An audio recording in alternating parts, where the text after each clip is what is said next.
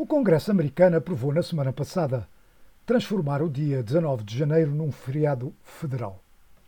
O dia, conhecido pela comunidade africano-americana como Juneteenth, marca a data em que o general Gordon Granger anunciou no Texas, em 1865, que todos os escravos tinham sido libertados. Dois anos antes, em 1863, o presidente Abraham Lincoln tinha declarado a emancipação dos escravos, mas a guerra civil continuava e tendo em consideração as distâncias e dificuldades de comunicação, essa proclamação só foi dada a conhecer nesse dia 19 de junho, na cidade de Galveston, no Texas, em 1865. Desde então, e em maior ou menor escala, a data tem sido celebrada pela comunidade africano-americana, mas permanecia mais ou menos ignorada pelo país no seu todo. A proclamação do feriado de Juneteenth foi aprovada por todos os senadores sem, depois de na Câmara dos Representantes ter contado com apenas 14 votos de oposição, todos eles republicanos, o que por si só é uma ironia histórica se tivermos em conta que Abraham Lincoln, presidente que aboliu a escravatura, era um republicano. O senador republicano John Cornyn votou a favor da adoção, tal como todos os outros senadores, e explicou, na cadeia de televisão MSNBC, porquê. I think everybody saw this as something that would be an important symbolic gesture um, and a way to reach out. Todos viram isso como sendo um gesto simbólico importante e um meio de se abraçar pessoas de raças diferentes.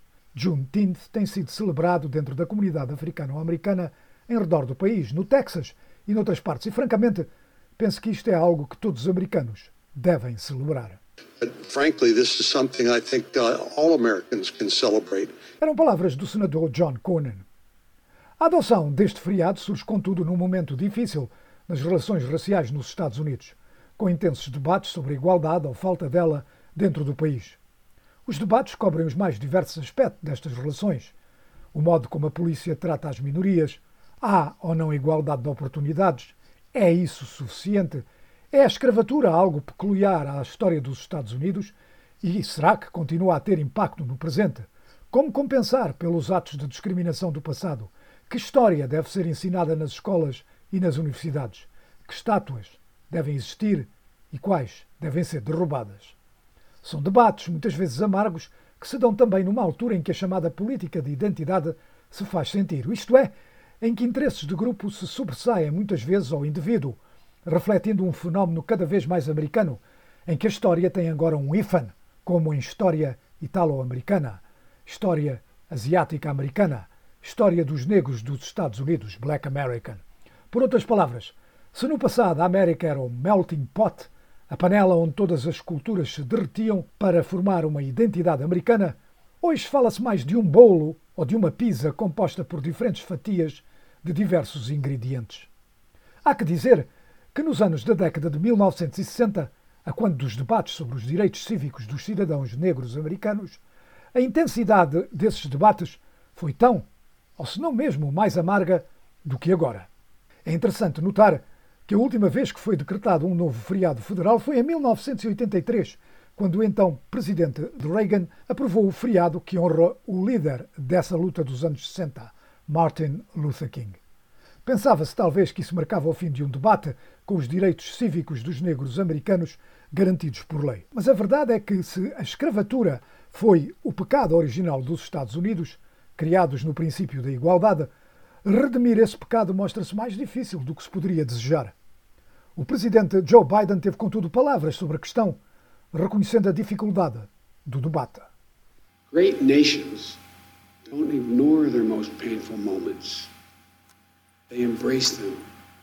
Grandes nações não ignoram os seus momentos mais dolorosos, abraçam-nos.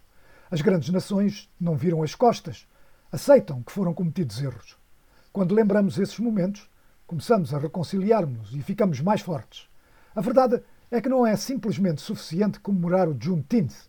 Ao fim e ao cabo, o fim da escravatura dos negros americanos não marcou o fim da luta pela promessa de igualdade. Assinala apenas o princípio para honrar o verdadeiro significado de Juneteenth, temos que continuar a caminhar para essa promessa, porque ainda não chegamos lá. Honor the true meaning of Juneteenth. We have to continue toward that promise because we've not gotten there yet. Eram palavras do presidente Joe Biden que, no que diz respeito à necessidade de se confrontar os erros do passado, disse algo que sem dúvida se aplica a todos os países, onde a história é muitas vezes uma mistura de mitologia e factos. Houve alguém que uma vez disse que num país como a América, que nasceu em contradição, liberdade numa era de escravatura, haverá para sempre um debate, uma luta sobre o significado da sua história. Nas estátuas que enchem as ruas de Washington, dos seus fundadores, George Washington e Thomas Jefferson, a Abraham Lincoln, passando por Martin Luther King, aprendemos que a caminhada da independência aos direitos cívicos foi longa. E o debate sobre tudo isso vai continuar.